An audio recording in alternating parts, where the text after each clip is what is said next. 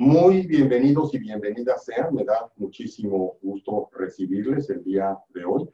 Ah, ah, eh, según me dijeron en chisme, hay algunas eh, personas que no estuvieron la semana pasada, algunos nuevos, nuevas, pues muy bienvenidas y bienvenidos sean. Y desde luego, igualmente bienvenidas y bienvenidos los que sí estaban la semana pasada, ¿no? Entonces, eh, vamos sin mayor mm, ceremonia a empezar el día de hoy nuestra sesión y ah, les invito a que empecemos como lo hicimos ya el sábado de la semana pasada con un breve ejercicio de relajación. Para lo cual les, les, recuerdo y les informo porque hay algunas personas nuevas que adoptemos una, adopten por favor una postura que les resulte cómoda, ¿no? Este, si les es posible, porque es muchísimo mejor en que tengan su columna erguida. Eh, pero si no les es posible, pues no importa. Y, a columna erguida me refiero a que si están, por ejemplo, ustedes sentados en alguna, en, una silla, en un sillón, eh, normalmente nos sentamos a oír la clase pues cómodamente recargadas. Eh, en este momento, durante los próximos cinco minutitos, no pongan la espalda en el respaldo y más bien pónganse erguidos, erguidas. Ah, la, la, espalda erguida no implica ninguna rigidez, no es no es así rígido como una postura militar, digamos, ¿no? Es nada más erigido, pero, pero tranquilas, tranquilos, ¿no? Entonces, eh, si pueden adoptar esta postura que les invito, eh, el ejercicio consiste en lo siguiente. Eh, hacemos un recorrido mental, un escaneo de todo nuestro cuerpo, empezando desde las plantas de los pies y recorriendo todo nuestro cuerpo de ahí hacia arriba, ¿no? Hasta llegar al, cuero cabelludo. Entonces, ah, pero en ese recorrido lo vamos haciendo, bueno, más o menos lento, no en cámara súper lenta, pero ah, buscando y detectando si es que hay algún punto, el tobillo, la pantorrilla, la rodilla, los muslos, etcétera, cualquier parte del cuerpo en donde encontremos algo de tensión, y cuando encontremos un punto, o si encontramos un punto así, nos detenemos y hacemos coincidir la exhalación con nuestra idea muy clara de soltar la tensión, aflojar, aflojar esa parte del músculo aquí, por ejemplo, ¿no? que está tenso. Entonces, al momento de soltar el aire con mi exhalación, suelto la tensión en, esta, en este punto Ah, y esto me puede tomar dos, tres exhalaciones, no, no necesariamente nada más una. Una vez que yo sienta que la tensión está, pues al menos algo aliviada, continúo el recorrido hacia arriba y en el siguiente punto que eso acontezca, pues vuelvo a hacer lo mismo. ¿verdad? Y así hasta llegar a la coronilla y ah, les recuerdo que cuando llegamos a la zona de los hombros, ah, que esta es una zona en que particularmente se nos tiende a acumular la presión, eh, la tensión, con las cuestiones del trabajo cotidiano y las presiones de nuestra vida, etcétera, se nos suelen acumular aún sin darnos cuenta eh, en los hombros. Entonces, al llegar a esta, estemos, sintamos ahorita o no tensión, al llegar a los hombros hacemos brevemente algo así.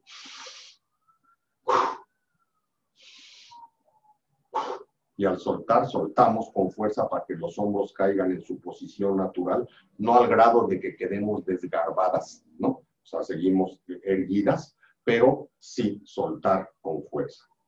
Ah, y luego, para cuando sigamos hacia la cabeza, la cara, ahí los voy a guiar directamente.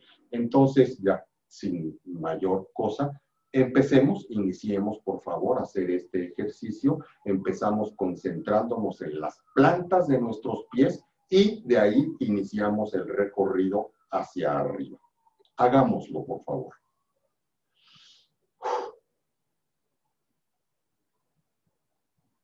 Sus ojos pueden estar abiertos o cerrados, como ustedes prefieran.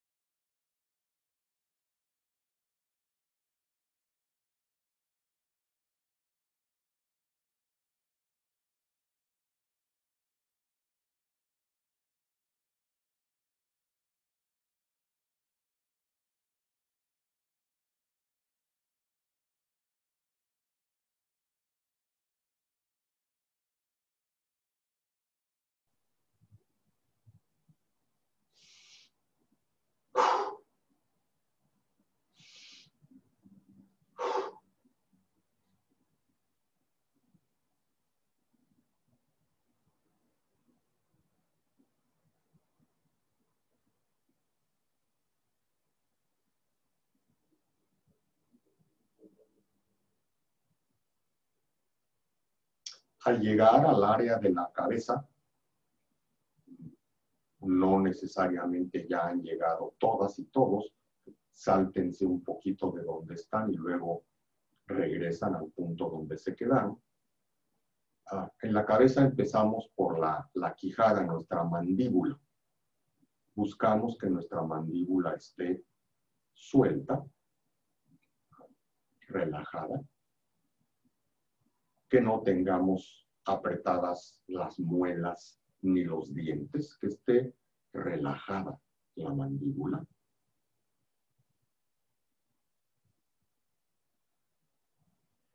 También los labios los dejamos relajados, que no estén apretados. Suaves, relajados los labios. E incluso la lengua dentro de nuestra boca, que no esté tensa. Soltamos la lengua.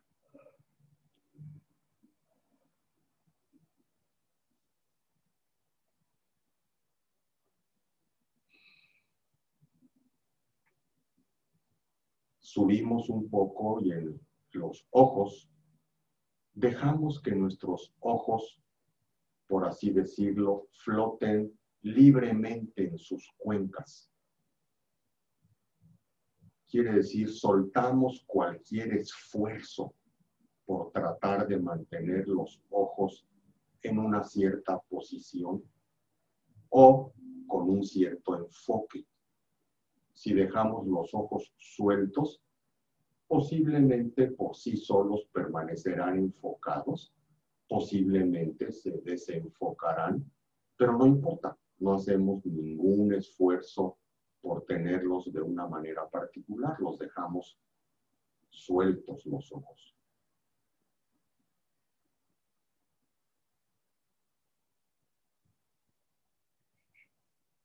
Y los párpados, tanto si tenemos los ojos abiertos como si los tenemos cerrados, también nos concentramos en que estén completamente relajados los párpados.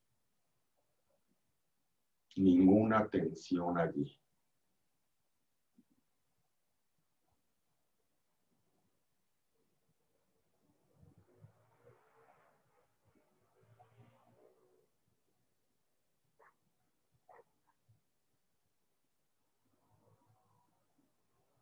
Pasamos ahora lo que posiblemente es el punto más importante del cuerpo en este ejercicio, que es el entrecejo, la zona del entrecejo. Soltamos, allí se acumula la tensión,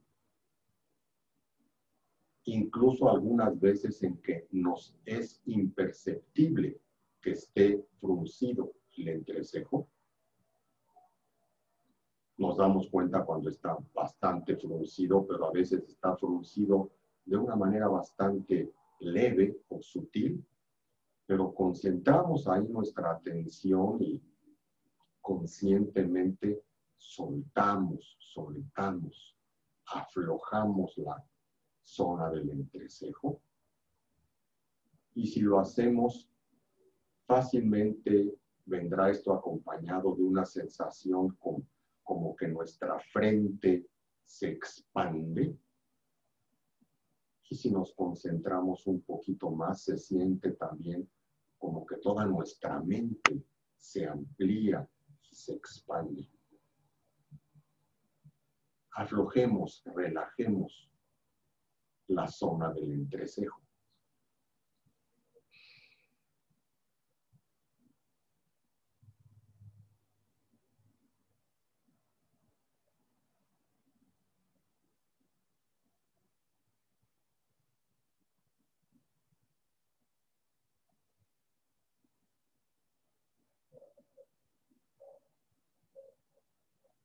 Y de allí subamos al cuero cabelludo. Y también soltemos, a veces y de manera casi imperceptible, nuestro cuero cabelludo está algo tenso y esto repercute en una cierta sensación en las orejas o incluso en la mandíbula. Entonces contrastamos, digamos, la sensación en nuestro cuero cabelludo con la sensación en las orejas y la sensación en la mandíbula y que todo este conjunto interconectado se sienta relajado.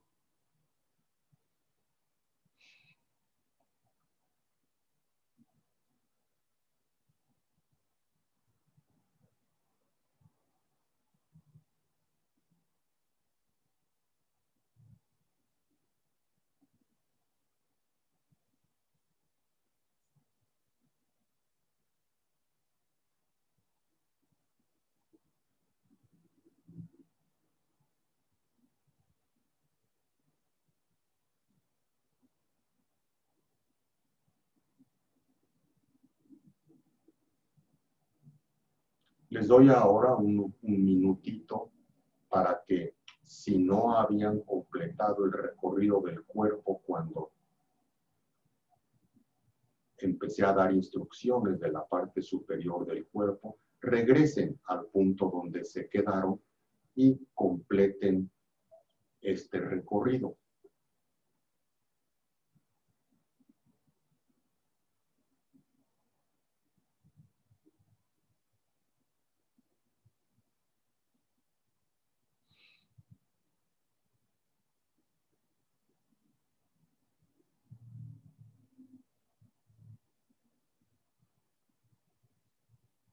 Asegurémonos que el abdomen y el pecho se encuentren sueltos, relajados.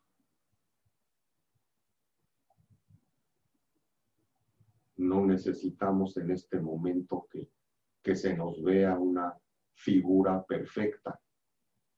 Soltemos el abdomen, relajemos también el pecho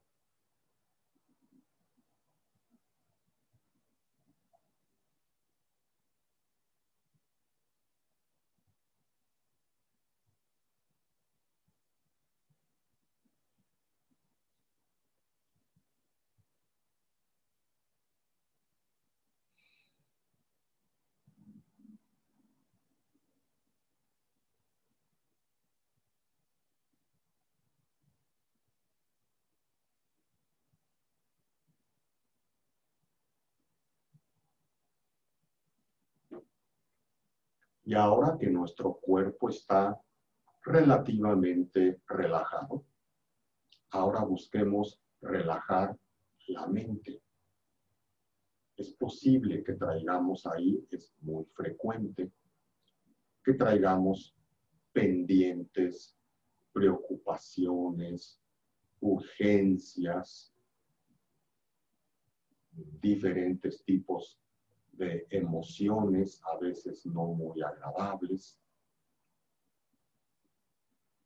Y todo eso de alguna manera nos hace tener la mente tensa y querá, querrámoslo o no, esto se manifiesta también en el cuerpo.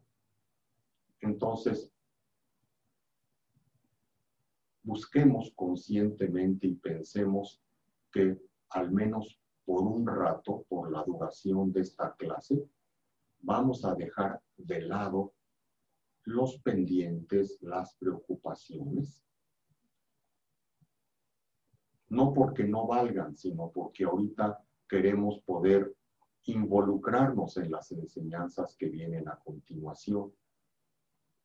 Si oímos las enseñanzas y estamos al mismo tiempo cargando esos pendientes, se vuelve una situación de no estar ni aquí ni allá. Cuando estemos aquí, estemos aquí. Y cuando salgamos de aquí, ya estaremos allá para buscar, enfrentar, resolver lo que corresponda a nuestras diferentes tensiones mentales. Hagamos esto conscientemente. En otras palabras, generemos la intención de estar aquí lo más presentes posible.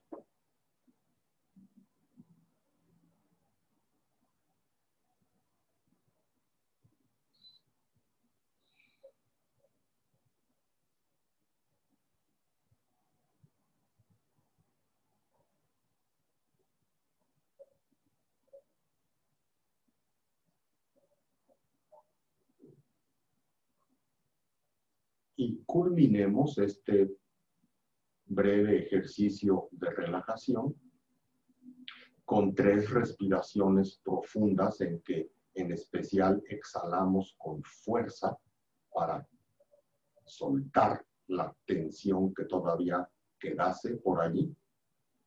Y luego durante unos instantes disfrutar cada una y cada uno de nosotros de nuestra propia relajación.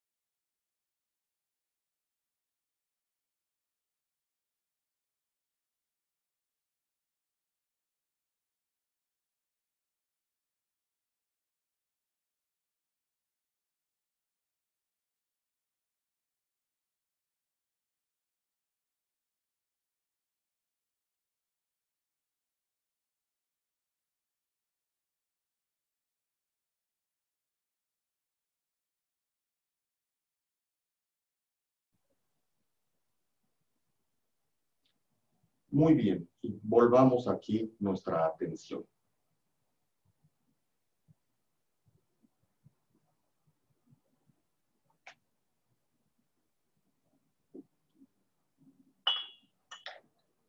Pues nuevamente, bienvenidas y bienvenidos, y en especial después de este ejercicio, a lo mejor están regresando del país de nunca jamás de Peter Pan, de, de un país de muy bienvenidos y bienvenidas todas y todos.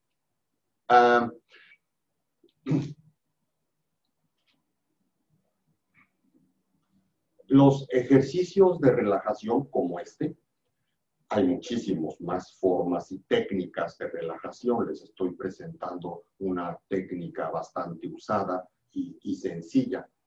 Eh, son de gran utilidad en nuestra vida.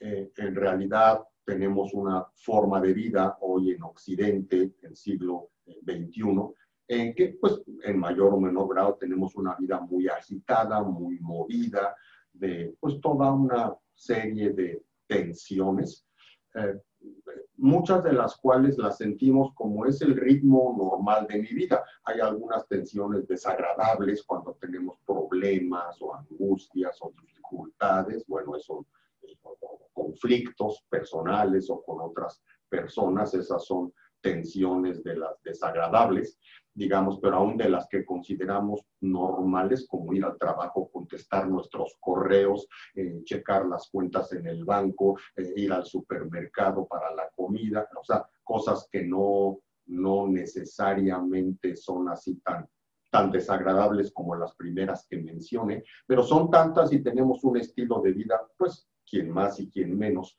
eh, agitado, ah, que entonces sin darnos cuenta vamos acumulando, acumulando, acumulando tensión. Eh, eh, cuando eso sucede y, no hacemos algo para, para en algún momento relajar, ¿no? Este, bueno, pues puede llegar a explotar nos puede llegar a causar enfermedades, etcétera, etcétera, ¿no? Entonces, de por sí, en nuestra vida vale la pena de repente, claro, algunas personas tienen la costumbre muy saludable, por cierto, de de vez en cuando ir a masajes, eso está muy bien, o de vez en cuando darse un baño de vapor, cosas de ese tipo que desde luego que también eh, relajan. Algunas personas hacen yoga, por ejemplo, y también esto resulta eh, tanto de estiramientos como de relajación, como de, fundamento de control mental, o sea, es muy, muy útil y muy eh, valiosa la, la, yoga y otra serie de actividades, ¿no? Pero es lo que les presento aquí, que es una, digamos, técnica básica y sencilla, es busca darles el mensaje de la importancia de, con alguna regularidad, practicar en nuestra vida la relajación. Y eh, claro, si lo podemos hacer cotidianamente, pues tanto mejor, o como cada quien lo vayamos sintiendo y necesitando. Hoy me siento relajado, bueno, pero cuando me sienta un poco tenso o tensa, ¿no? Eh, pues si soy, si me siento tenso, no soy menso y mejor me relajo un poco y si me siento tensa, no soy mensa y mejor me relajo un poco. Eh, como ahorita estoy dirigiendo a todo el grupo, es completamente imposible llevar el ritmo de todos, ¿no? O sea, cada uno tenemos nuestro ritmo. Eh, a, mí me duele la, o se me tensa la rodilla o la pantorrilla y a ti no, pues a lo mejor yo necesito quedarme un rato soltando la pantorrilla, cosa que tú ya, ya, ya, ya vas en la cintura, por ejemplo. Entonces es imposible que vayamos a la misma velocidad. Por eso nada más les enseño la técnica para que ustedes la puedan hacer de manera totalmente individual y cada quien a su propio ritmo. alguno les llevará más tiempo o menos tiempo, eso no importa, no es ningún tipo de competencia, ¿no? Que nos tome el tiempo que nos tome una cosa buena o recomendable es no hacerla con prisa a la carrera. Ya nuestra vida está muy imbuida de prisas y carreras. Cuando nos vemos el regalo a nosotros mismos, a nosotras mismas, de, hacer un ejercicio de relajación, pues démonos el tiempo que nuestro cuerpo y nuestra mente necesitan. Esos son solamente algunos consejos al respecto de este simple ejercicio. Y eh, bueno, si les interesa y más adelante también, vamos a ver algunos otros ejercicios de relajación, pero en lugar de llenarnos de técnicas que luego eh, nos empachamos y de tener tantas ya no hacemos ninguna, mejor tener una y hacerla o empezar a hacerla y ya luego ustedes comentarán cómo se van sintiendo con la, con la práctica. Muy bien. Eh, la semana pasada fue la primera semana, el primer fin de semana de nuestra, de nuestra maestría diplomado, maestría guion diplomado, porque se puede tomar en los dos formatos. Y nada más para resumir en breve lo que vimos la semana pasada, el viernes y el sábado, esto para darles algo de información y poder incorporar, que no se sientan completamente fuera de, de, onda los que apenas se conectan hoy, eh, y también para los que ya estuvieron, engancharlos en, en a, dónde llegamos y de allí continuar. ¿no? Bueno, en la primera parte del viernes de la semana pasada que, que empezamos, pues fue una presentación formal eh, en que me tomé la libertad de hablar a nombre de la institución que represento, eh, la institución que me contrató para de, lo que me siento tremendamente agradecido, la institución que me contrató para impartir estas enseñanzas y me siento muy afortunado por ello. Pero les hablé de la institución a falta de que el director general de la institución, por razones obvias del COVID, eh, eh, no pudo estar presente para hacer esta presentación, pues porque estamos con la cosa de la de la reclusión, ¿verdad? Este, en general lo había hecho él, pero pues ahora no se podía. Hablé eh, a nombre de él con todo respeto. ¿no?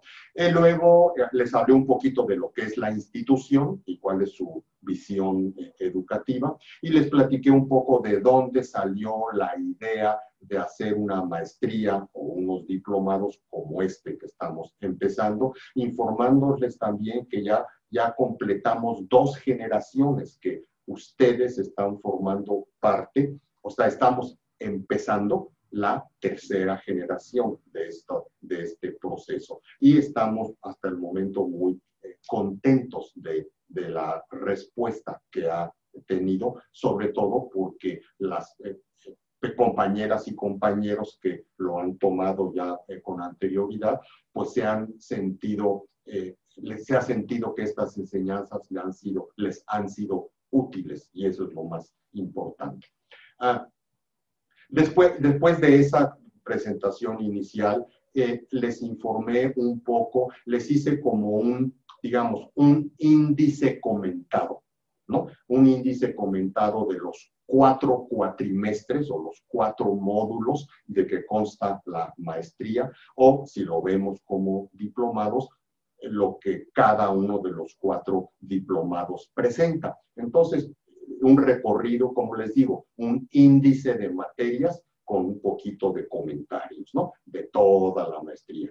Luego, con un poco ya más de detalle, regresé al primer cuatrimestre o al primer módulo, el que estamos empezando, porque ahorita nos vamos a volcar de lleno en este y les enfaticé un poco ese, el, programa del primer eh, curso, del primer eh, eh, con mayor detalle, ¿no? Les hice ver cómo todos los cuatro módulos de la maestría son un conjunto completo, son un paquete completo, pero como a su vez cada uno de los cuatro cuatrimestres son modulares completamente, eh, eh, que una cierta temática está completamente incluida en cada uno de ellos.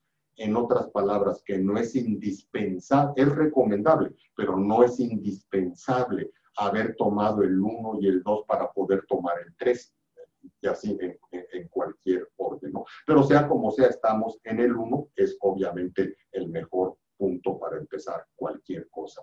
Ah, después de eso les dije algunas pequeñas cosas logísticas como los horarios, las reglas del juego, de cómo va eh, a funcionar este, esta enseñanza. Eh, eh, eh, también le agradecí muchísimo a Iván, Iván Ruiz, que está detrás, ustedes no lo ven, pero yo sí lo veo allá enfrente. entre, Iván entre Iván y yo está Susana. Susana distancia, está Iván está por allá como a tres metros y medio o cuatro de donde yo estoy. Él es el que está encargado de la transmisión, grabación y luego de enviarles a ustedes lo, las grabaciones de todas las clases, así que es nuestro asistente en tecnología. Este, es un computólogo excelente y, este, y yo le estoy muy agradecido porque sin su participación, sin su ayuda, pues esto no estaría funcionando. ¿no? Este, entonces platiqué algunas de las cosas de las reglas del juego, como por ejemplo la enorme importancia que tiene aquí los exámenes ¿no? Tiene la enorme importancia de que los exámenes en, este, en esta maestría tienen la característica de que no hay exámenes, porque este es un, tipo de enseñanza eh, que no es de orden académico, de acumulación de información o conocimientos o erudición, sino que es una enseñanza eh, que nos da información para llevarlo al terreno de la vivencia, de la propia experiencia, porque eso es lo que nos va a ayudar a crecer como seres humanos, como personas, a ser mejores individuos, a estar mejor con nosotras mismas y gracias a estar mejor con nosotras mismas, eh, eh, poder funcionar mejor en los diferentes círculos en los que cada una y cada uno de nosotros nos movemos. Entonces, eso fue una cosa breve, bueno, la parte introductoria.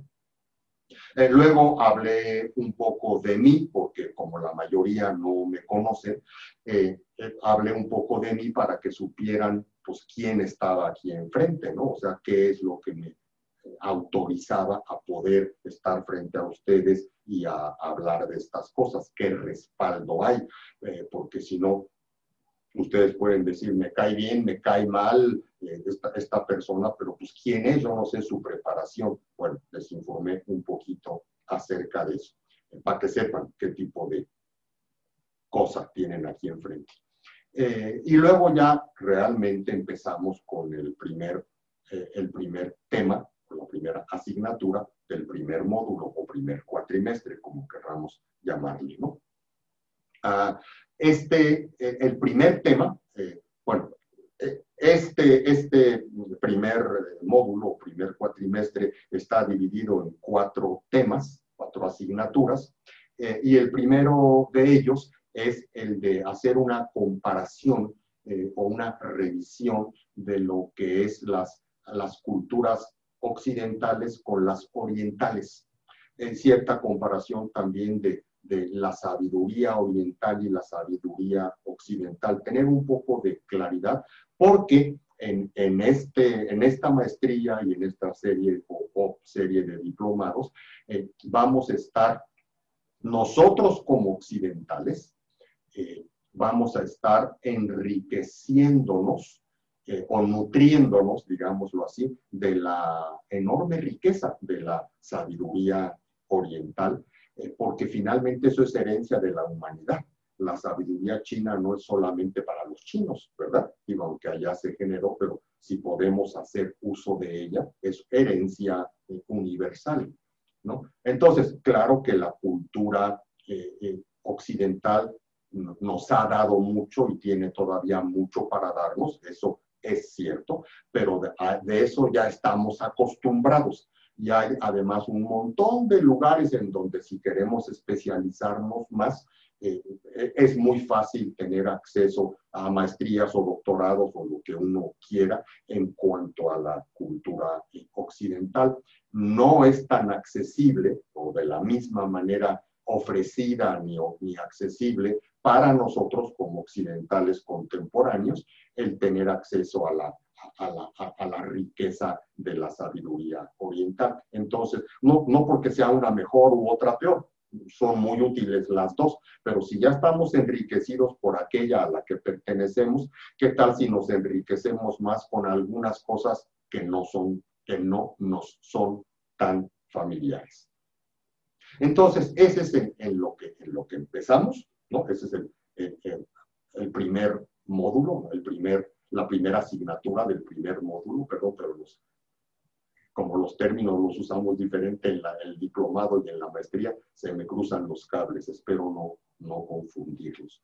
Entonces, ya empezando con el tema propiamente dicho, la semana pasada, eh, pues hablamos de de las diferentes formas en que ven la realidad, el occidente y el oriente, hablamos de los diferentes conceptos, digamos, acerca de sabiduría, un poco más por el lado de la búsqueda de la erudición en occidente y más eh, por el lado de la búsqueda de la introspección en el oriente, ¿no?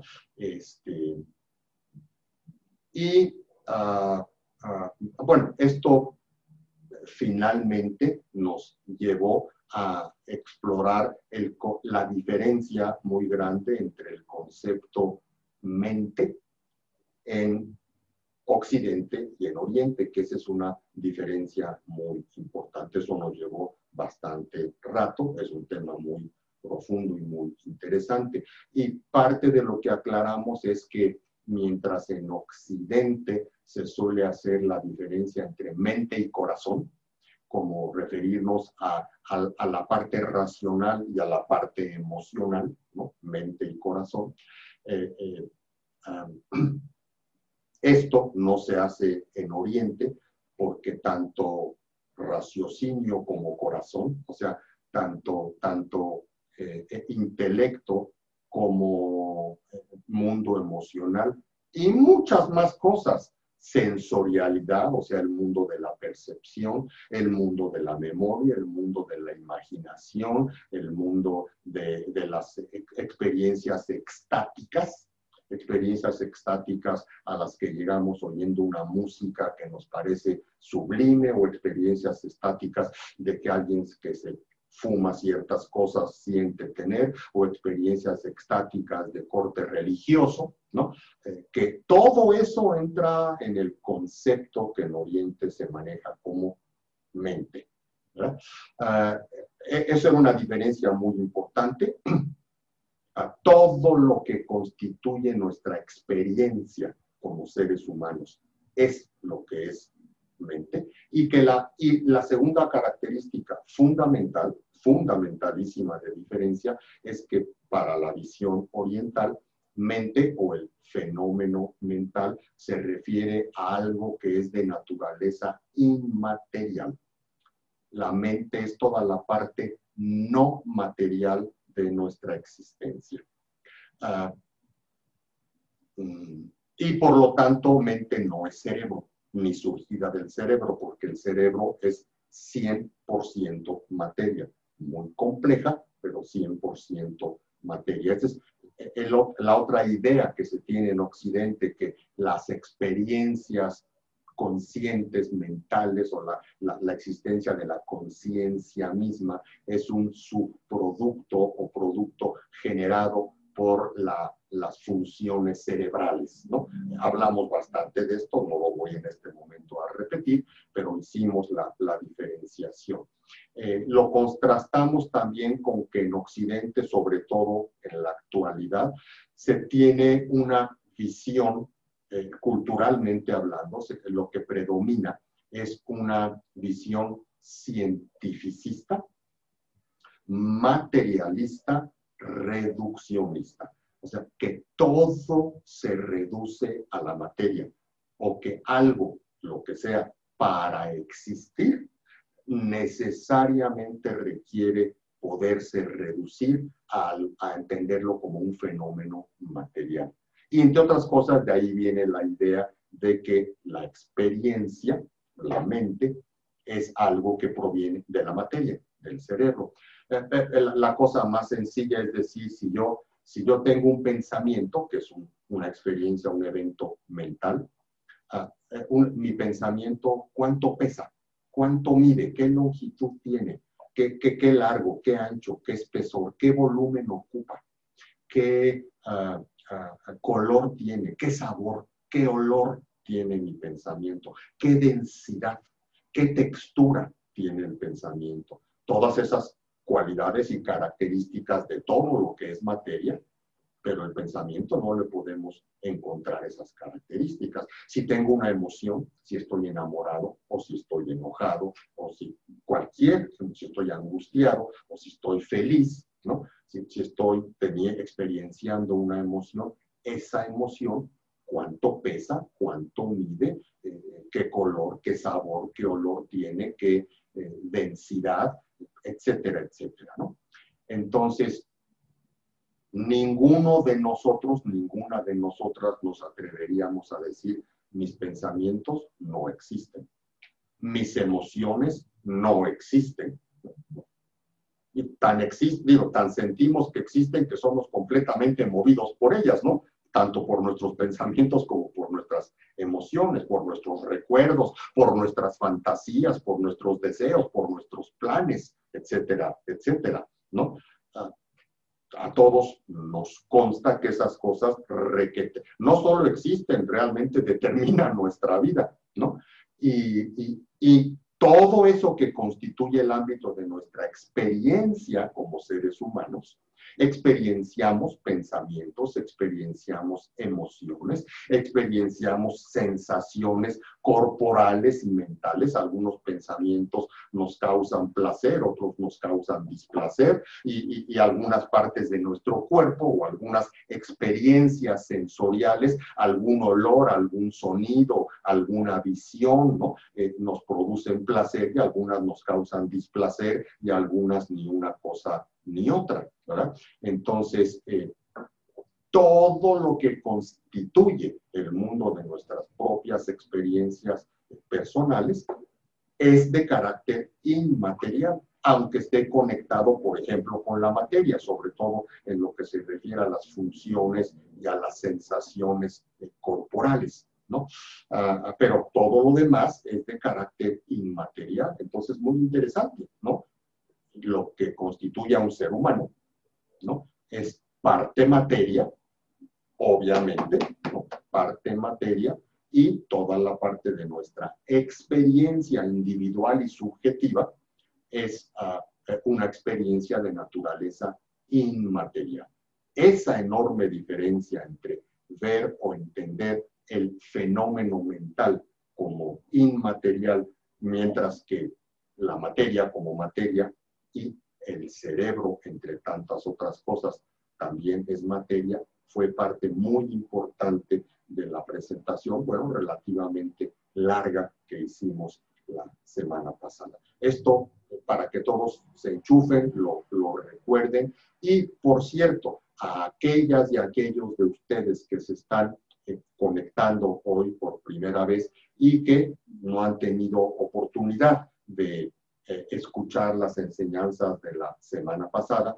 si esto les resulta interesante, eh, les suplico que le pidan a Iván, ya ven que hay un chat ahí en, en su pantalla, hay un chat en donde ustedes pueden mandar un mensaje. Por favor, pídanle a Iván que les mande la grabación, porque bueno, pienso que puede valer la pena que escuchen la grabación de la semana pasada, del viernes y del sábado, eh, para que estén mucho más enterados de lo que ahorita estoy diciendo, pues la verdad, en resumen, ¿verdad? Ok. Esto fue ya básicamente lo... Ah, por último, eh, decíamos que la mente, al no ser de carácter material, la mente no tiene partes. El cuerpo tiene partes, el cuerpo es materia y tiene partes y puedo yo, eh, bueno, puedo identificar las diferentes partes e incluso puedo partir, ¿no? O cualquier objeto material lo puedo partir en partes, ¿no? La materia tiene partes y se puede, eh, ¿cómo se llama esto? Disectar, seccionar o, se me olvida la palabra, gracias Iván, disectar, seccionar, ¿no? La mente, con la mente no se puede hacer eso, porque si no es material, ¿cómo, cómo, la rebano? La mente no tiene partes, la mente tiene funciones. Una multiplicidad de funciones. Tiene la función perceptual, la función conceptual, la función emocional, la función de la memoria, la función de la imaginación, la función de la fantasía, la, función de, las experiencias de corte extático, eh, eh, eh, Sí, la memoria ya la mencioné, las, experiencias de corte extático, etcétera, sensaciones, la sensorialidad, ¿no? más bien lo, que nos produce, o sea, algo me, pasa aquí en la pierna, por ejemplo, un golpe o una caricia, eso es físico, ¿no? Es la mano eh, mía o de otra persona, la mano, materia, eh, pegando en mi muslo, materia también, ¿no? Entonces me puede eh, dar una bofetada eh, o, una caricia. Eh, eso es un toque o una, un, un contacto de índole material, pero eso produce en mí una sensación agradable o desagradable. Me gusta o me disgusta.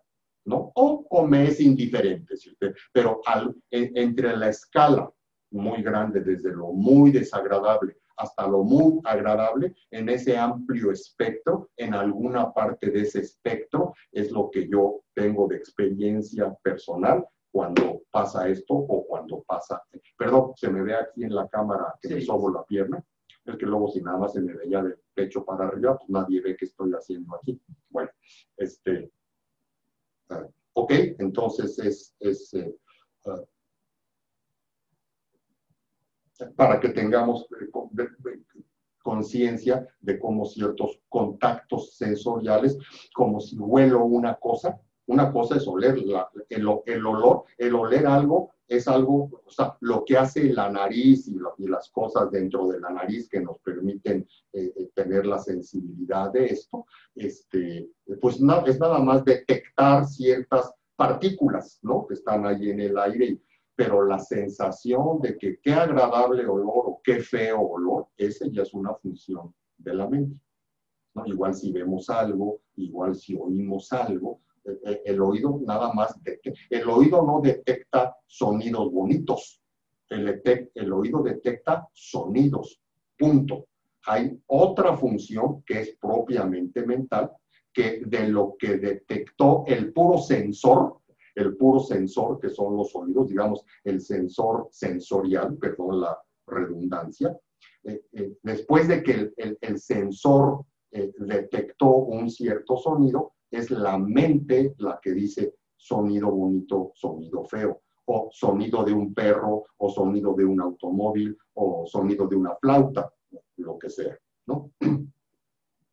Bien, entonces, repito, les recomiendo a, aquellos que así lo, lo, deseen, ahorita que están en, para algunos de ustedes en una clase de muestra, pues se podrían enriquecer con eh, oír o ver las enseñanzas de la semana pasada. Sí. Inclusive, eh, nada comentar que ya se les hizo llegar a todas las personas, eh, tanto a los prospectos como a las personas ya inscritas, para que pues cuando tengan la oportunidad incluso a los que están hoy apenas por primera vez. Sí. Ah, ah, pues eso yo no lo sabía, pero gracias por informarme, Iván, qué buenísima onda. Bueno, creo que ya oyeron, sí, ellos te oyen, ah, pero el micrófono está acá también allá, allá. Sí, llega. Sí. llega, bueno, entonces, si ya ah, pues entonces tanto mejor.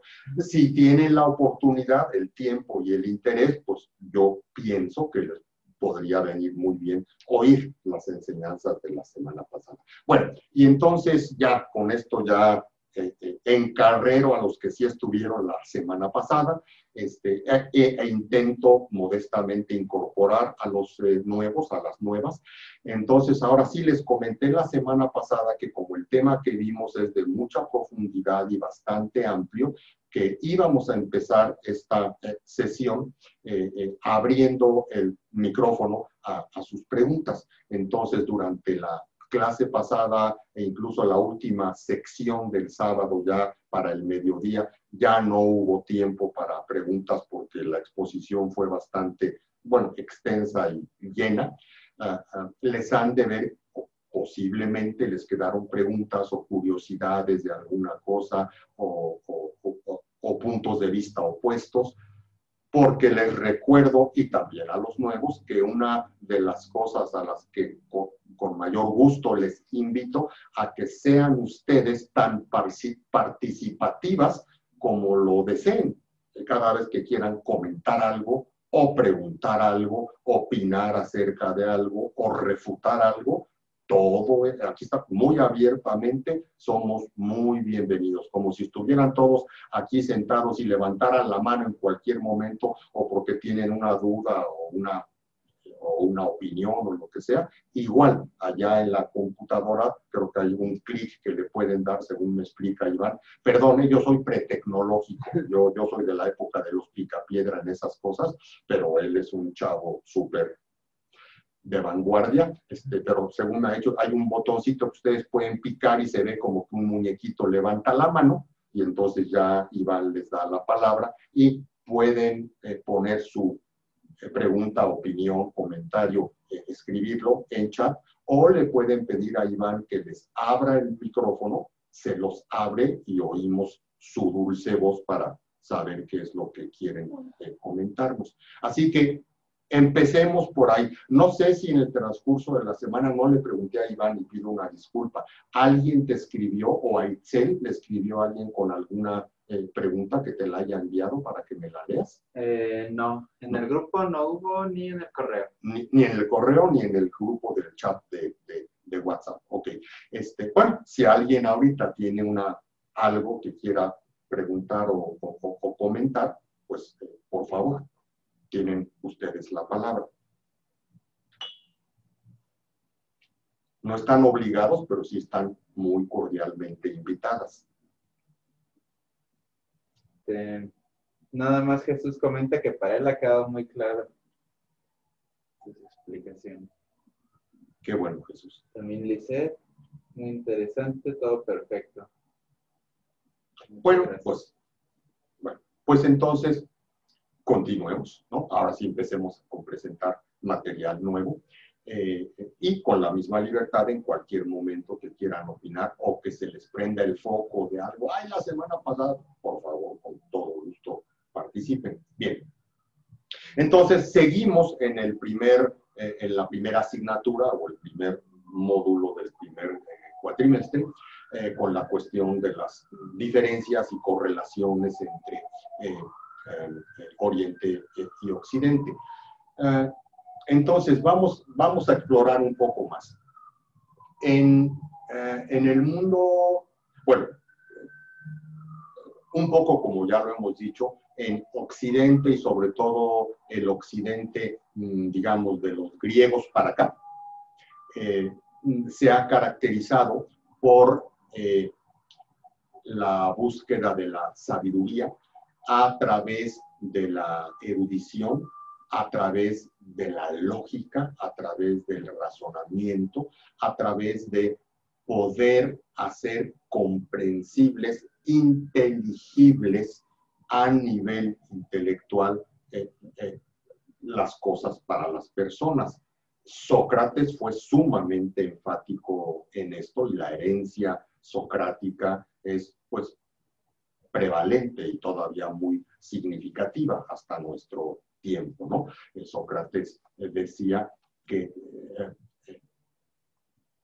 todo lo que no, todo lo que no conocemos y no entendemos puede ser entendido por el intelecto mediante un proceso sistemático de cuestionamiento y respuesta y cuestionamiento y respuesta y búsqueda gradualmente más profunda, ¿no? Entonces, eh, Sócrates fue un ejemplar en este, así se llama el método socrático, ¿verdad? De atreverse a cuestionarlo todo ¿no? Buscar la razón de todo y, por así decir, rascarle y rascarle y rascarle hasta tener la experiencia personal de ya le entendí y ya, le, ya entendí cómo es y por qué sucede, etc. Y desde las cosas más simples hasta las cosas más complejas, ¿no? En el método socrático lo que imperaba era un diálogo digamos, un diálogo socrático en que ah, ah, el socrático, el cuestionador, eh, le hacía una pregunta al, oponente en el diálogo y aquel o aquella contestaba y luego cada uno de los conceptos que aparecían en la respuesta se iba cuestionando, desglosando, separando. Ah, este, tú dijiste, eh, por ejemplo, eh, eh, emoción. ¿A qué te refieres con emoción? Y entonces tenía que dar alguna, ah, para mí emoción es esto y esto y aquello. Ah, y entonces eso quiere decir que esto otro ya no es emoción. No, bueno, sí, también, pero ¿cómo? Si de acuerdo a tu definición, emoción era esto ya. Y así continuaba y continuaba el diálogo hasta eh, ir llevando, ir llevando, no, no a la mala, sino a la, al estilo de cuestionamiento, ir llevando al, oponente, a, la persona con la que estaba teniendo esta experiencia dialéctica, ¿no? A un cuestionamiento de sus propias definiciones, de sus propios conceptos y poder entender que muchos de nuestros conceptos están eh, tergiversados por, eh, eh, por, por, una y mil razones, ¿no? Pero esto obligaba al, cuestionado a cuestionarse a sí mismo. Y este era un método ah, para poder, digamos, encontrar la verdad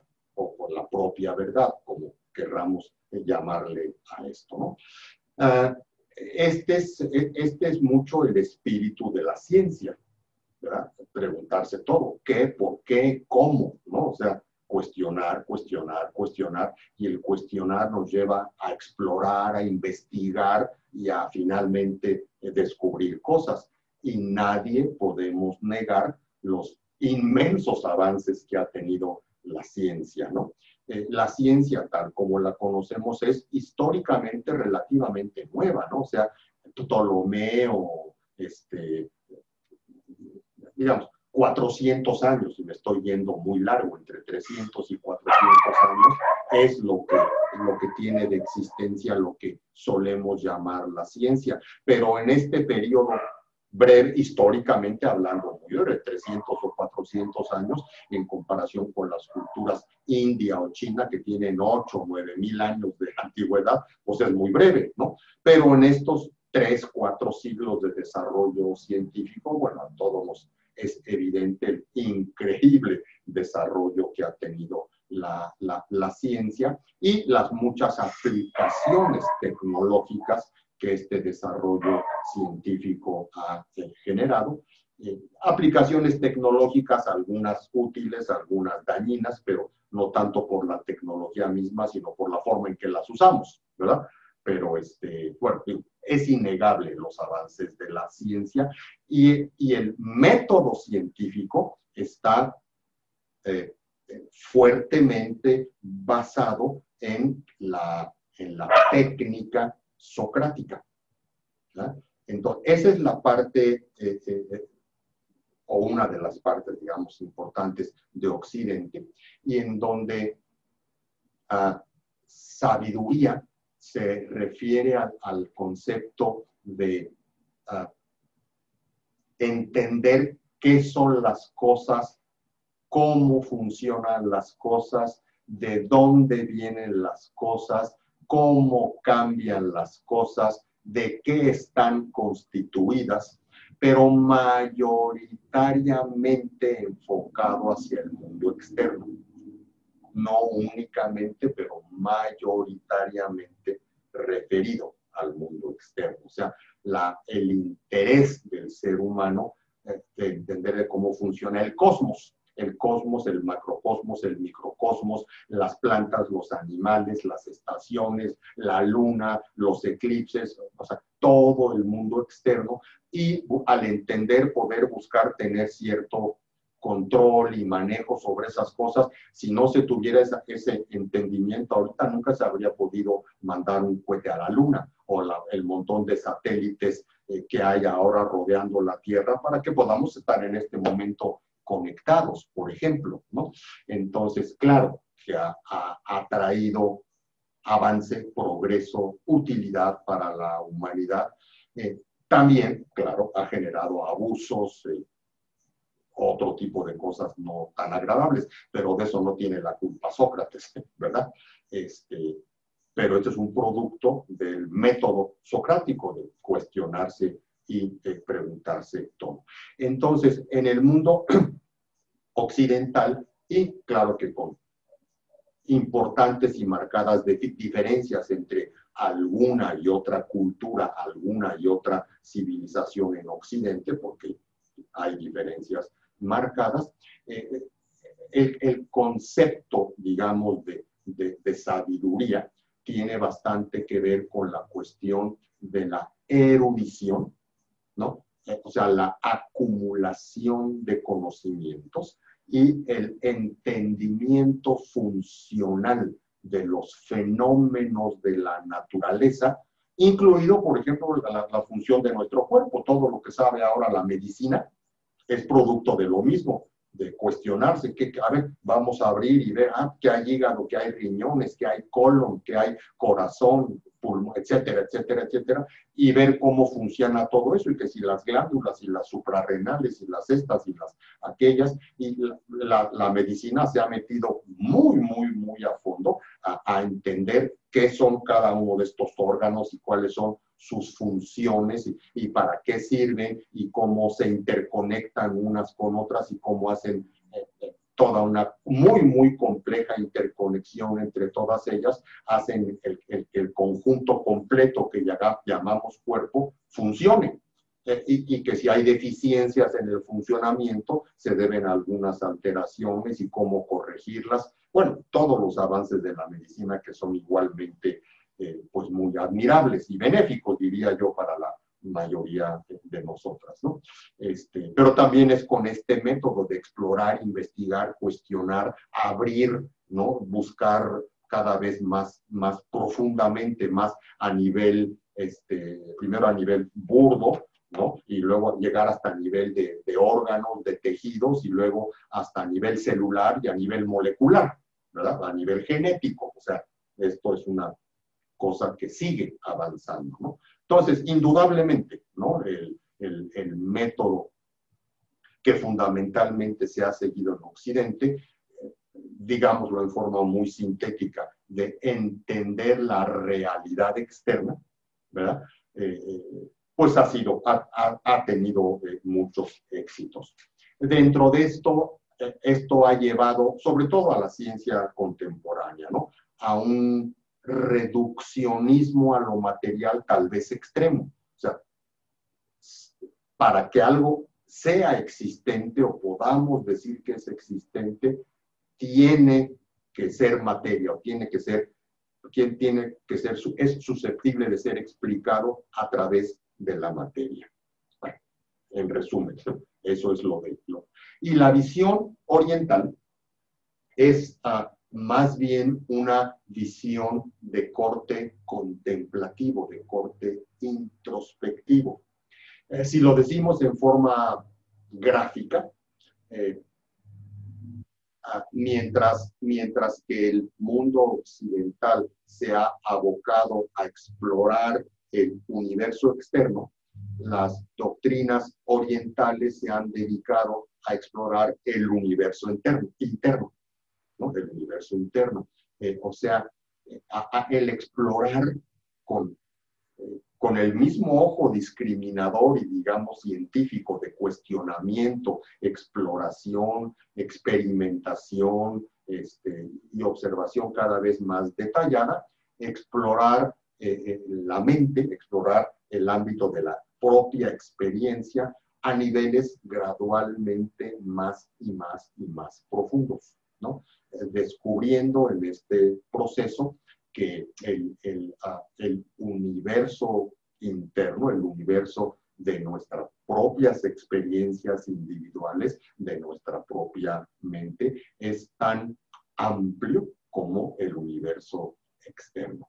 ¿no? Ah, y se han abocado más por esto, pero, pero, ah, mientras que en el mundo occidental se han ocupado principalmente, se han preocupado principalmente por conocer, por entender el universo externo, en primer lugar por el hecho mismo de que es susceptible de ser conocido, y ya con eso llama la atención. Si se puede explorar y conocer, quiero explorarlo y conocerlo, pero también porque puede resultar de gran utilidad para la humanidad o para el explorador el entender esas cosas, como lo ha demostrado efectivamente la historia. Ah, pero en el mundo oriental, curiosamente, la, la orientación es diferente. O sea, es cierto que también podemos explorar las profundidades de nuestra propia mente, que es a lo que se dedican, ¿no? A una actitud de corte no erudicional, sino más bien contemplativa, introspectiva, de, de asomarse hacia adentro a, ver cómo funciona nuestra mente, cómo funciona el, mundo, el ámbito de nuestra experiencia, pero no solo porque de por sí es un tema interesante y de por sí pues estaría muy bien saber cómo funciona eh, mi mente, sino principalmente porque es en nuestras experiencias mentales en donde radica la felicidad o el sufrimiento, o poco o, mucho de una o de otra y cualquier combinación entre felicidad y sufrimiento. Eh, y por el hecho de que explorando nuestra mente, podemos, el objetivo pues es que al explorar nuestra mente a profundidad, podemos crecer como seres humanos, aprender a ser mejores personas, aprender a estar en paz con nosotras mismas, desde la aceptación de nuestro propio cuerpo, la aceptación de, de todas las circunstancias de nuestra vida, que desde luego no todas han sido favorables, todos y todas tenemos pocas regulares o muchas o hemos tenido pocas regulares con muchas circunstancias desfavorables o desagradables en nuestra vida y muchísimas de nosotras las seguimos teniendo o enfrentando en el día a día todavía. Ah, pero poder llegar a entender eso y ponerse en paz con eso para buscar una mayor paz interior, paz que no es de no es de resignación, sino una paz que proviene del entendimiento de la resignificación de nuestras experiencias, ¿no? Y que finalmente podemos llegar a estar en paz con nosotras mismas. Eso nos va a dar un mayor, obviamente un mayor estado de bienestar y una persona que está bien consigo misma es más fácil que esté bien con su entorno y con aquellos y aquellas que lo rodean. En otras palabras, si yo me conozco más a mí misma, yo tengo la posibilidad de ser un mejor ser humano, una mejor ser humano, ¿verdad? Eh, eh, porque voy a estar mejor conmigo y con aquellos que nos rodean. El objetivo entonces siendo conocer mi mente, no meramente por curiosidad, que no se descarta, desde luego, pero conocer el funcionamiento de mi propia mente para cuestionar, para cuestionar mis propias interpretaciones de las situaciones y para poder eventualmente llegar a un estado de comprensión, no solamente intelectual, sino de comprensión experiencial, vivencial, que me permita o que me habilite a, vivir mi vida de una mejor manera, a vivir mi vida de una manera que de veras valga la pena ser vivida. Y si yo llego a ser una persona así, entonces también podré llegar a ser una fuente, una, un foco de influencia positiva para otros. Y esa es la, la, idea eh, detrás de esto, ¿no? La, en este proceso de descubrimiento, se descubre que la mente trabaja a muchos niveles, ¿no? Algo, por ejemplo, de lo que Freud, eh, eh, padre de, la, de lo que se llama la psicología profunda en, en Occidente, Bueno, él en finales del siglo XIX eh, y principios del siglo XX, o sea, históricamente hablando, muy reciente, ¿no? Hace 120 años, por decir algo así, eh, mencionó el concepto del inconsciente y la enorme importancia que tiene el inconsciente y lo que él llamó las pulsiones inconscientes o, o, la, o los los impulsos ¿no? inconscientes, tanto unos constructivos o destructivos o amorosos y, lo contrario de, amorosos, violentos, etc. E, e, hizo una gran teoría, la teoría psicoanalítica, que sirvió de base pues, para una gran cantidad de propuestas posteriores sobre la base del psicoanálisis freudiano para profundizarlo, para ampliarlo, para refutarlo, etcétera. Pero digamos que fue un gran explorador este señor, don Segismundo, ¿no? Freud. Y este, ah, pero este, este concepto que él llamó inconsciente, es correcto para nuestro... Hay cosas que tenemos a nivel consciente y hay cosas que ni sabemos que están ahí adentro, pero están ahí adentro. Yo cuando era niño o niña, por ciertas cosas que me acontecieron, yo incorporé la idea, la emoción de que tal cosa era buena o mala, ¿no? Y, sin darme cuenta, mis, elección, mis elecciones a lo largo de mi vida han estado en gran medida determinadas por esa interpretación temprana que a lo mejor en mi niñez se acerca de cierta cosa. Y de ahí se pueden explicar, por ejemplo, muchas cosas de ahí en adelante. En mi presente se puede explicar mucho en base a, mi pasado, en mi elección de, de, actividad profesional o de actividad laboral, mi elección de pareja, mi cómo vienen esos determinados en gran medida, no son tan libres como creemos, ¿no? Yo, yo, esa es la persona con la que yo quiero compartir mi vida, libremente la elijo, no como en la antigüedad que los papás se ponían de acuerdo de que tu hijo se casa con mi hija y eso, ahora yo elijo libremente jugar, jugar, ¿no? O sea, desde niños estamos condicionados para escoger con quién me voy, con melón o con sandía, con el que elija el inconsciente. ¿Verdad? Ah, entonces, eh, bueno, Freud hizo digo, una propuesta muy valiosa, profunda e importante. Este, eh, y él también insistió en que todas esas cosas que están, bueno, ok, algunas, no sé si todas, eh, pero que algunas de las cosas que están en el inconsciente se pueden hacer conscientes y entonces uno puede entender a nivel racional, ¿verdad? Por qué uno hace lo que hace, por qué uno se comporta como se comporta.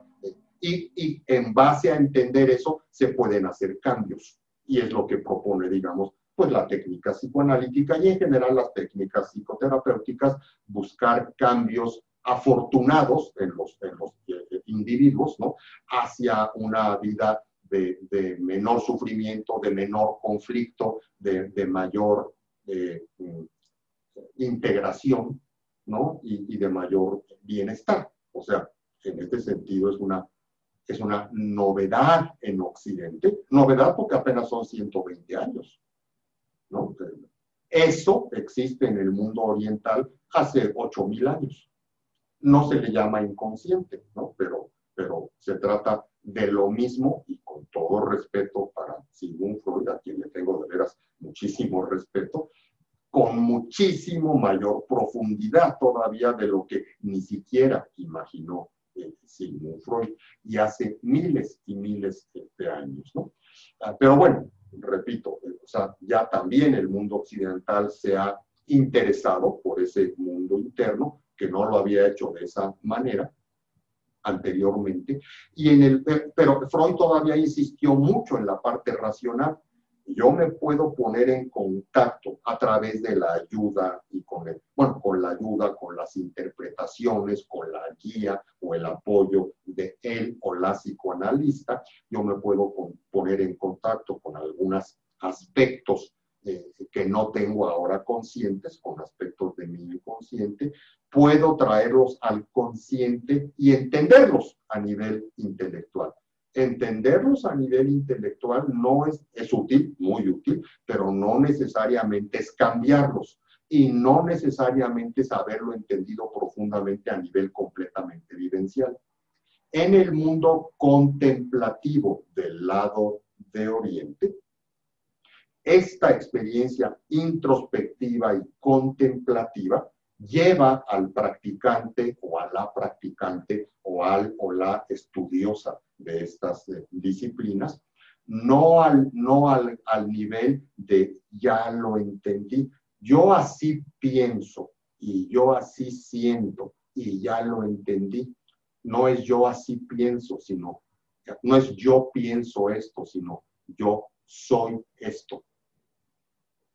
Mientras que en este momento puedo pensar, si quieren ustedes, muy bonito, pero la neta es que soy una persona neurótica, en mayor o menor medida, y lo digo no en sentido de diagnóstico clínico, porque no soy psiquiatra, ni psicoanalista, ni psicólogo, y no estoy autorizado a dar diagnósticos. O sea, lo digo nada más en el sentido coloquial de la palabra, neurótico, o sea, que tengo mis neuras, mis azotes, ¿no?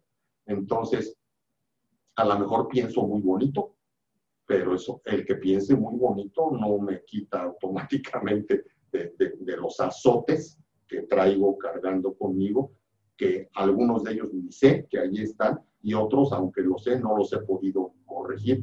O ya entendí que aquella cosa traumática o difícil o dolorosa que experimenté en mi infancia o en mi adolescencia o en mi primer matrimonio, o lo que ustedes quieran, ¿no? O sea, ya entendí que esa experiencia traumática o dolorosa me ha causado tal y tal cosa, ¿no?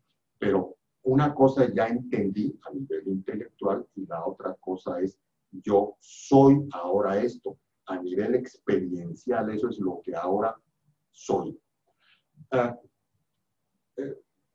recuperando por un instante también algo que mencionamos la semana pasada para que esto quede más cerrado para los que estuvieron y para los que no estuvieron, habíamos hecho también una diferencia todo, todo el tiempo en este diálogo de, de, de similaridades y diferencias entre Oriente y Occidente. El hecho de que, por ejemplo, este, eh, en, en Occidente, lo que entendemos por proceso de aprendizaje, en general, al, al, menos durante muchos siglos, hasta la llegada de los educadores más modernos de Piaget para acá, que es algo también históricamente muy reciente, ¿verdad? Pero todavía está pero eso todavía, todavía, por ejemplo, no llega a la Secretaría de Educación Pública. O sea, el entendimiento didáctico, educativo de Piaget o, de otros pensadores, seguidores de él, y etcétera, etcétera. Este, eh, ¿Cómo se llaman estas escuelas? Montessori, por ejemplo. Eso, que no hay ni, todavía ni rastros de ello en la enseñanza pública, en algunos pequeños núcleos de la enseñanza privada. Y qué bueno que los haya, ¿no? O sea, ya eso es un índice de progreso.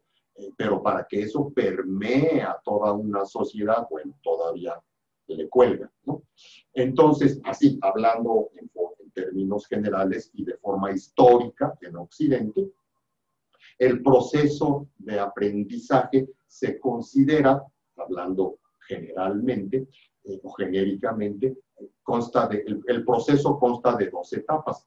Una, entrar en contacto con la enseñanza en vivo con un maestro o maestra o con un libro o con un video o con un, con un link, o sea, en una videoconferencia, o sea, eh, eh, con un video, con un libro, este, con una película, eh, un documental o, con un maestro o maestra en vivo, ¿no? Entrar en contacto con la enseñanza es el primer elemento del proceso.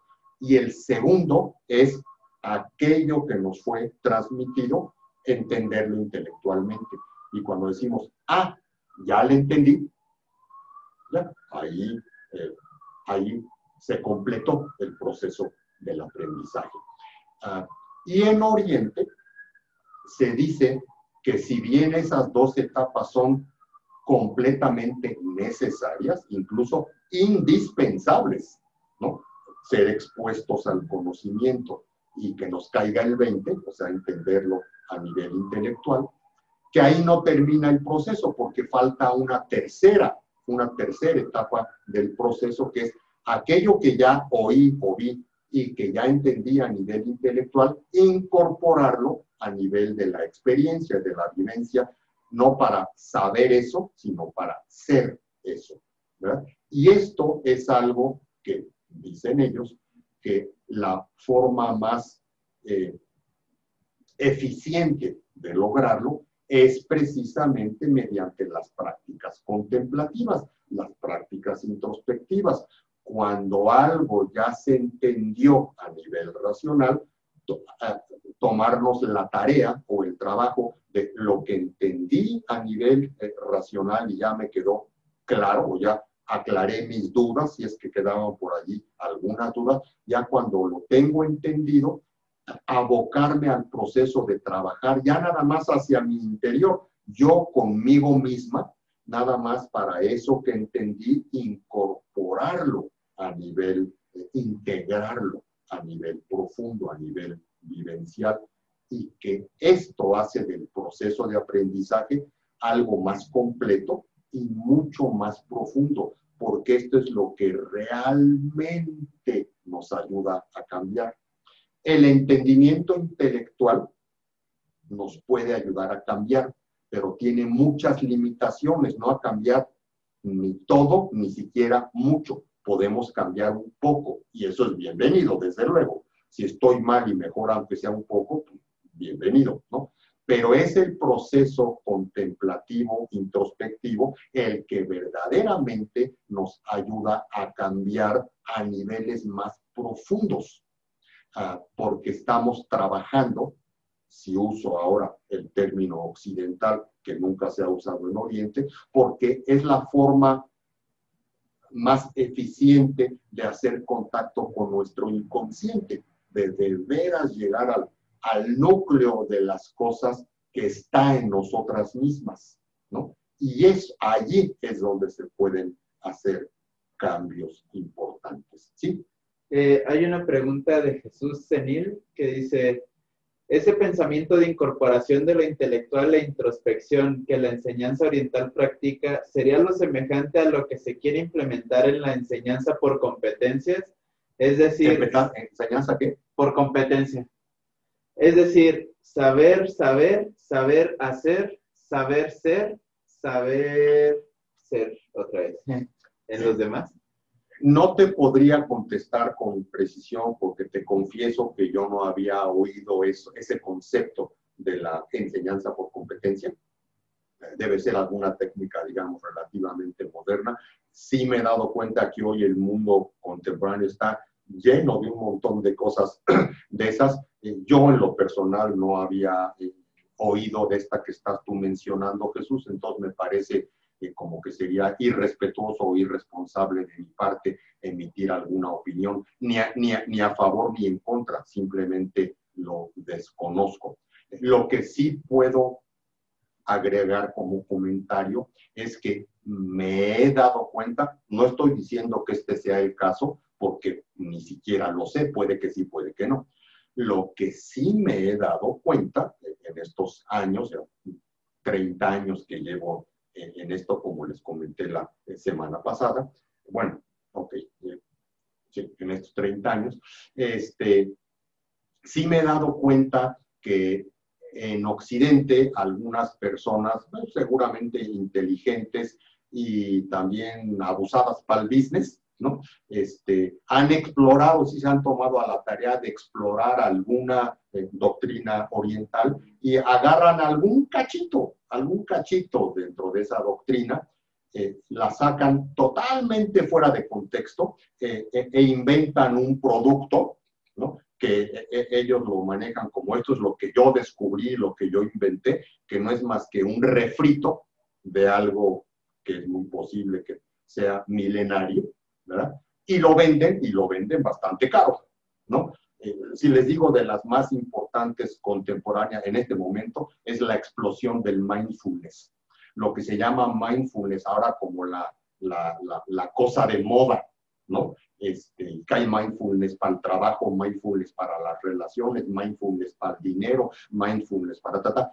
Es eso que, que parece algo así lo, lo, manejan y lo publicitan como algo totalmente nuevo, eh, se refiere a técnicas de prácticas contemplativas que en la India las tenemos detectadas hace más de 7.000 años.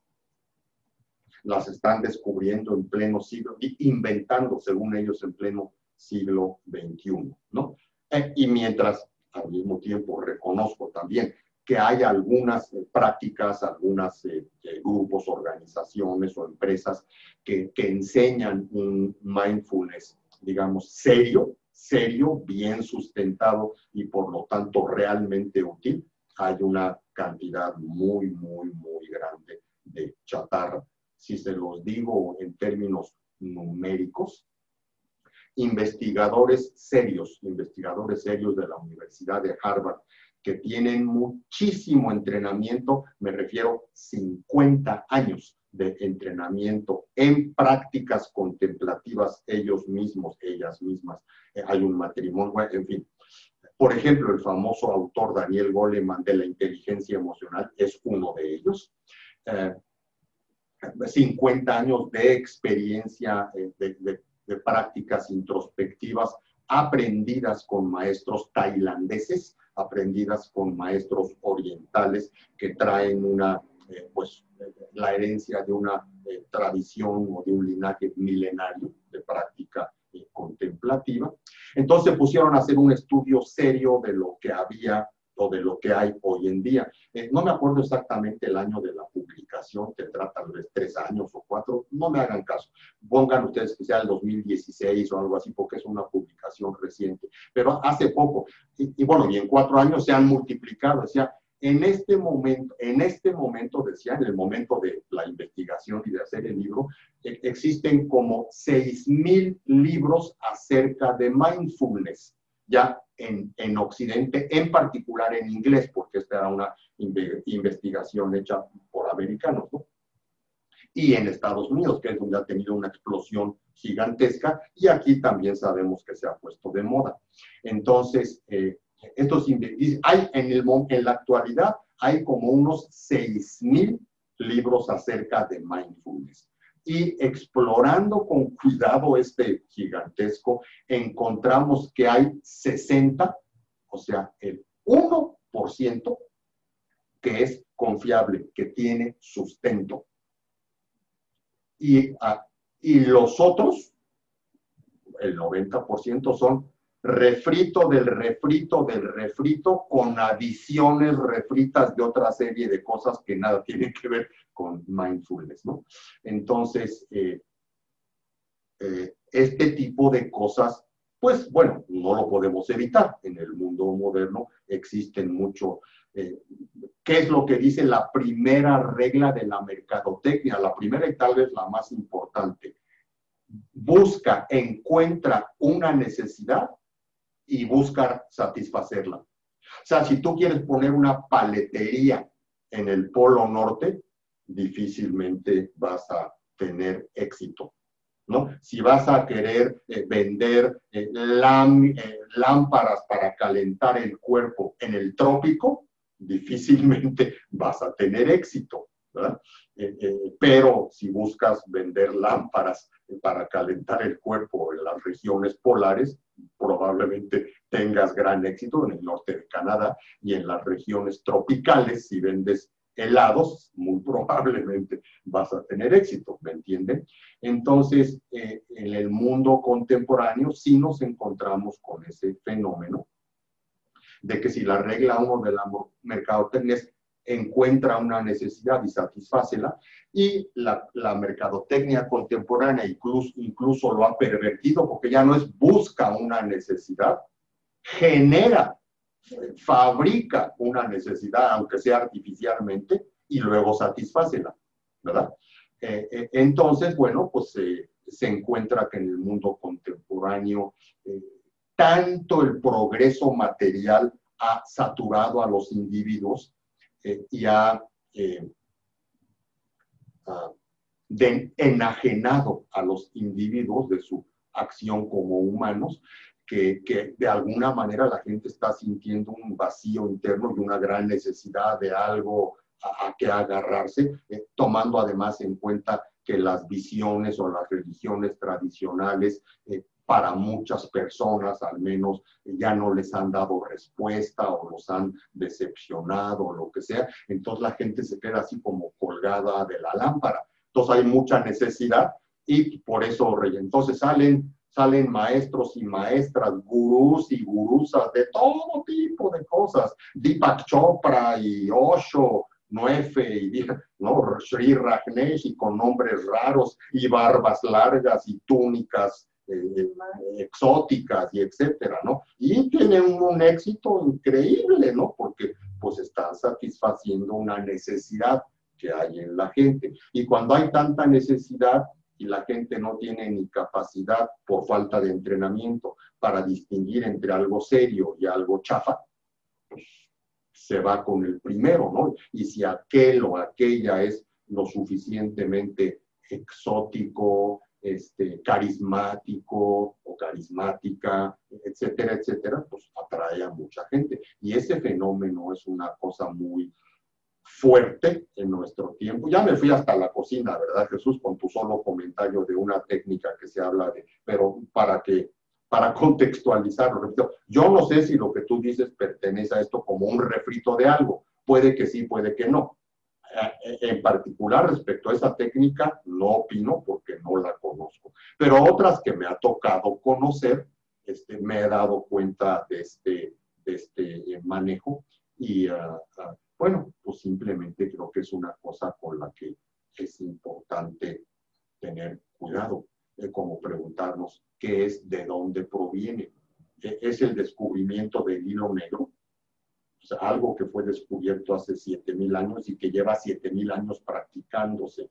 Ahora es el gran descubrimiento del siglo XXI. Porque alguien suficientemente serio u honesto, o las dos cosas, dirá, basados en las enseñanzas hinduistas de hace, que provienen desde hace 7.000 años, ellos tienen este, la palabra mindfulness. En sánscrito, un idioma indio antiguo, se dice smrti. Smrti. Smrti precisamente quiere decir lo que se traduce en inglés como mindful. Smrti quiere decir recordación. Y recordación quiere decir entrenar a la mente a ser capaz de regresar y regresar y regresar, o sea, recordar y recordar y recordar al objeto en el que decidió enfocarse, sin distraerse y dispersarse para otros lados. Y eso es el mindfulness, ningún descubrimiento del siglo XXI. El mindfulness serio es increíblemente útil y el charlatán, pues es charlatán. Sí, Iván. Este, dice Jesús, qué interesante es la introspección como parte de un proceso de enseñanza. Y habla de sí, la enseñanza por competencias es algo que apenas se está trabajando en la educación, principalmente en lo que tiene que ver lo relacionado en la ética personal y civismo. Muchas gracias, maestro. No, muchas gracias a ti. Además, me acabas de dar una información que me resulta muy, me gusta muchísimo que sea un entrenamiento en la ética y el civismo, porque en el mundo oriental, también en el occidental, ¿eh? la ética es algo muy importante. Sí, Iván, ¿alguien más? Y hay un comentario de, de Dolores Isabel. Sí que dice, lo que comentan es lo que está viendo en la escuela pública con el programa Aprendizajes Clave para la Educación Integral. Esto es enseñanza por competencia que se refiere a que todo lo que aprendes te debe de servir para aplicarlo en la vida y la frase es saber ser, saber hacer y saber desempeñarse. Ah, pues esto suena muy bien y suena muchísimas gracias por la, por la aclaración, Dolores, ¿verdad? Muchísimas gracias por la eh, creo que les es bastante evidente y si no se los informo, yo no pertenezco al sistema educativo nacional, ¿verdad? Entonces, este, y cuando yo estudié la primaria, allá en la prehistoria, cuando lo que nos daban en vez de cuando no era una piedrita y un cincel con un martillito para estar ahí grabando en la época prehistórica, este, bueno, pues en aquel momento, pues, eso es lo que había, yo estaba encantado, con eso era la escuela y punto, pero pues, con el paso del tiempo, pues me doy cuenta de que la, si la escuela pública, como tú nos informas y muchas gracias, está ya buscando implementar técnicas más modernas, me regocijo, realmente me causa mucho regocijo este hecho, porque eso va a redundar en el beneficio de nuestros hijos, nietos, o sea, de las nuevas generaciones, ¿no? Eh, porque es cierto, creo que indiscutiblemente, que eh, un pueblo entre, entre más culto sea, mayor progreso podrá tener porque mayor profundidad de puntos de vista, criterio y opinión y mayores exigencias podrán hacerle a su gobierno. Sabemos que en nuestro país, desafortunadamente, nuestros gobiernos se han encargado eh, eh, consciente y exitosamente de mantenernos en la ignorancia, o sea, de tener un sistema educativo tan brutalmente deficiente que contribuya perfectamente a mantenernos en la ignorancia y por lo tanto ser borregos de más fácil manejo, ¿verdad? Y no en balde estamos como estamos como país y hemos llegado a los extremos de, pobreza, de desigualdad, de abuso, etcétera, etcétera. O sea, un, pueblo culto, un, un, un pueblo no educado, pues es mucho más manejable, manipulable y engañable, y eso le conviene a los sinvergüenzas de arriba, ¿no? Eh, pero un pueblo educado, pues es un reto para, para, para, para el gobierno, pero es una, una, no hay mejor garantía de bienestar, de crecimiento en todo, social, eh, cultural, económico, que un pueblo educado. Qué bueno que si esto ya está pasando, me causa un enorme, enorme regocijo. Eh, porque por otro lado también hemos visto que la educación en nuestro país ha sido nada más para generar mano de obra barata para los grandes capitales, ¿verdad? Bueno, digo, ese es completamente otro tema, desde luego, ¿no? Pero, pero eh, si vemos un poco nuestro país, bueno, pues algunos de nosotros nos, nos preocupan esas cosas, ¿no? Así que muchas gracias por esta participación. Y Dolores, ¿y cuál era su segundo nombre? Isabel. Dolores Isabel, eh, yo no sé, no tengo el gusto de conocerte, ¿verdad? Muchísimo gusto, soy Israel para servirte. Este, eh, no sé si te guste que te digamos Dolores, que te digamos Isabel, que te digamos Lola o Lolita, o Chabela o Chabelita, o Lola Chabela, o como sea, porque por Dolores Isabel, pero muchísimo gusto y gracias por tu participación. Dime, Iván. ¿Hay otro comentario? Sí. Eh, Carolina Álvarez dice, sí, es muy afortunado que estos aprendizajes empiecen a enfocar en el desarrollo de habilidades en la educación socioemocional. Mm. En el marco de la nueva escuela mexicana fue el taller que tomamos al inicio de este ciclo escolar. Se trabaja justamente ese aspecto. Ay, pues yo les agradezco muchísimo que me den esta información. ¿eh? Yo lo ignoraba. Este, y me causa gran regocijo eh, saberlo ahora y les agradezco, les agradezco eh, mucho que me, que, me quiten lo burro en esto. Me causa gran regocijo. Esto va a redundar en beneficio para nuestros hijos y las futuras generaciones. Qué bueno. Bueno, es, es, un, es un, me parece, un, por lo que oigo, un primer gran paso en la dirección correcta también es importante entender que para que esto, digamos, permee en la sociedad, pues no es cosa de una generación, ¿verdad? Es una cosa, los cambios a nivel social en general tardan generaciones, ¿no? Este, eh, veamos, por ejemplo, el caso hoy tan vivido y tan conocido de los derechos de la mujer. Cuando yo nací, y digo, si soy, ya estoy ya tengo mis años, pero no nací hace 500 años. y cuando yo nací, la mujer no tenía derecho al voto. Así de simple, no tenía derecho al voto. ¿no? Este, eh, no digamos eh, eh, al trabajo, a, un trabajo bien pagado, bien remunerado, solamente con trabajos completamente secundarios y mal pagados, con mucha explotación, etcétera, etcétera.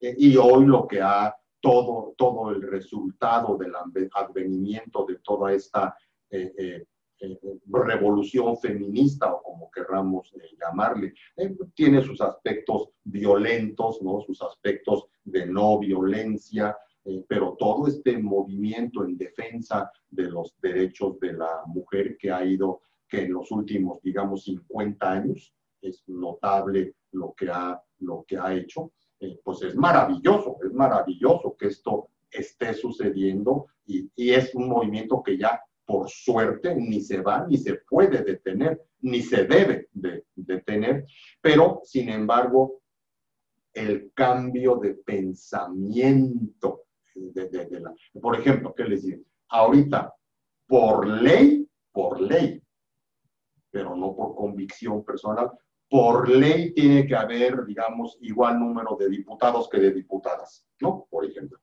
Eh, o de, en, puestos públicos y cosas por el estilo. Secretarios de Estado, directivos, etcétera, ¿no? Pero es por ley, es por ley, no por convicción. Pregúntenle a los hombres machos y machistas qué piensan de las mujeres que son sus iguales o sus colegas y lo que de veras sienten y lo que piensan.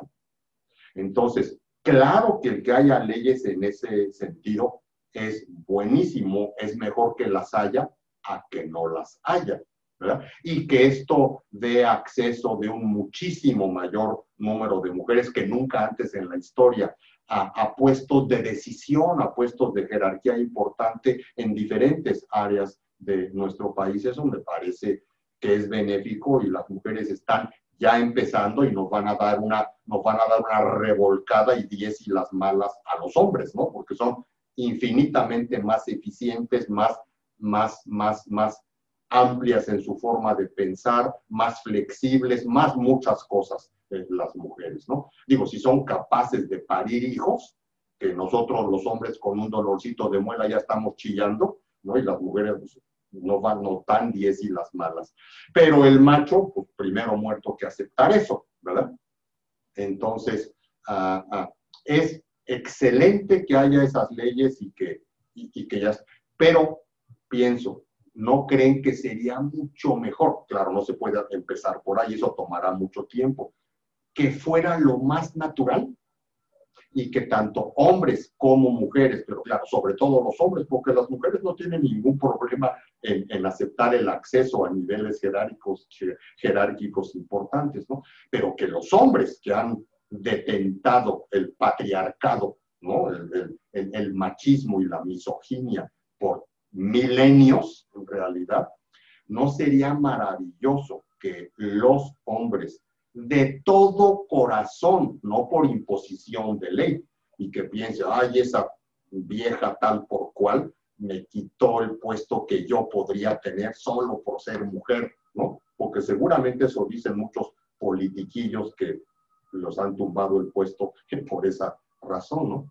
Eh, ¿No sería maravilloso que los hombres de todo corazón, de todo corazón, sintieran de veras que somos iguales, que de veras somos iguales y que entonces no hay ni la más mínima razón ni de que yo esté sobre de ti ni tú sobre de mí. O sea, tenemos exactamente el mismo derecho, las mismas posibilidades, las mismas todas de llegar a X eh, puesto, ¿no? En la política, por ley, lo han exigido y esto ya se está dando. ¿Qué pasa en la empresa privada?